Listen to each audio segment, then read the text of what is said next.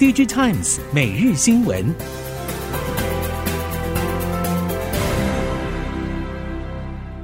听众朋友您好，欢迎收听 DigiTimes 每日新闻，我是袁长杰，现在为您提供今天科技产业的新闻重点。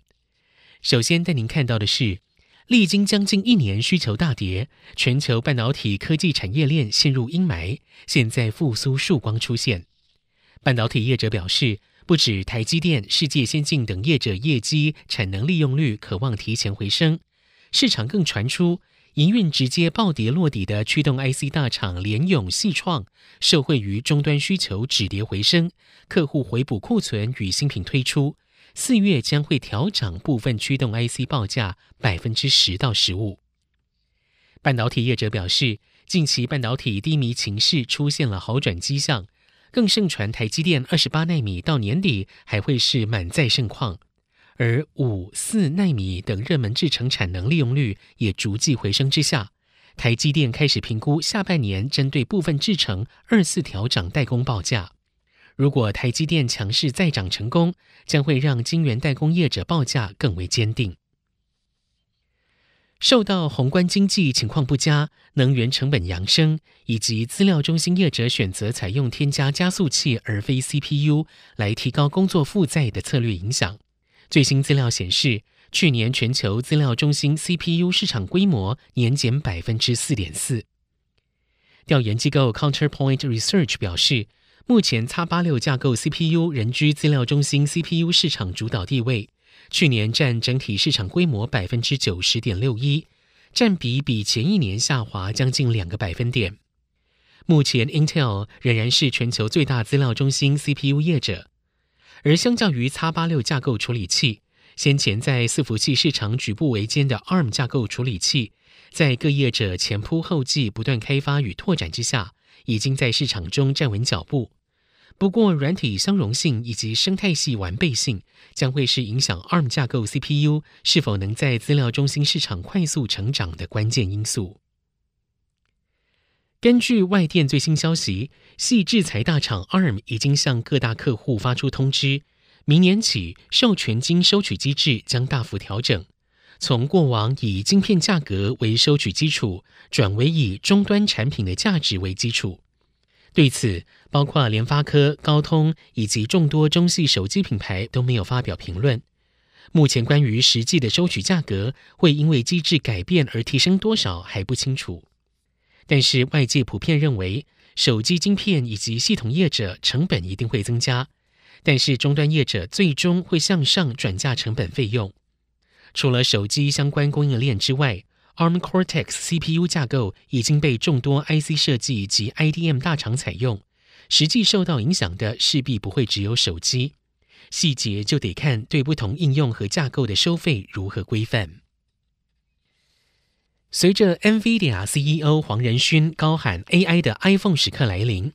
另外一个美系 CPU GPU 龙头 AMD 也不落人后。在今年设立 AI 专责部门，整合旗下 FPGA 大厂赛灵思的软硬体能力，也吻合了 AMD CEO 苏姿丰日前所说：“未来十年最重要的事就是 AI。”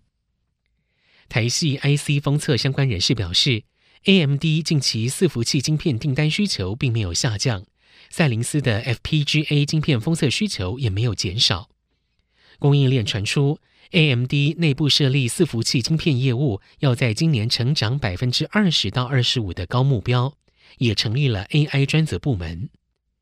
对 AMD 来说，赛灵思在 FPGA 晶片硬体与软体的深耕，可以进一步推动 AMD 也朝二刀流软硬系统整合的方向前进，拥抱四三奈米等先进制程节点以及先进封装等。随着美系大厂的计划性生产依序推进。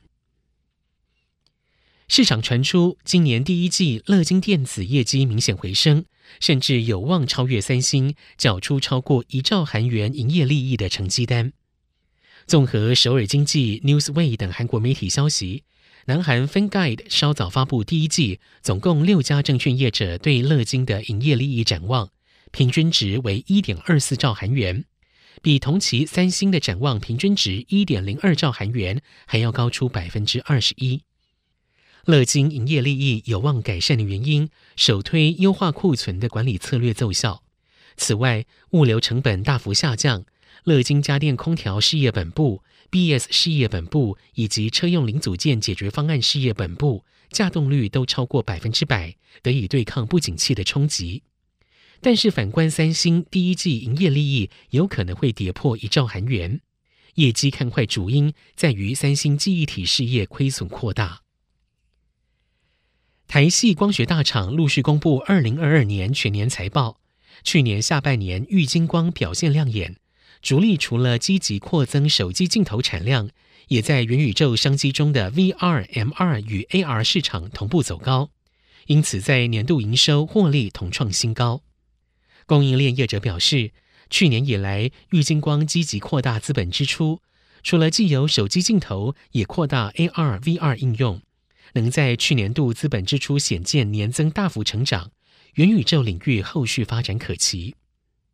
玉晶光高层表示，逐年手机持续稳定升级，今年也相当期待新技术透过客户产品发表，也好奇消费者是否买单。近来潜望镜头掀起热议。镜头数量堆叠片数增加，也都是手机应用发展的趋势。接下来看到笔电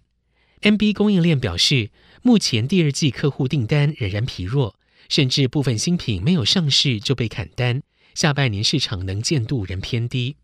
只能说供应链清库存已经接近尾声，但还是处于低谷，慢慢复苏。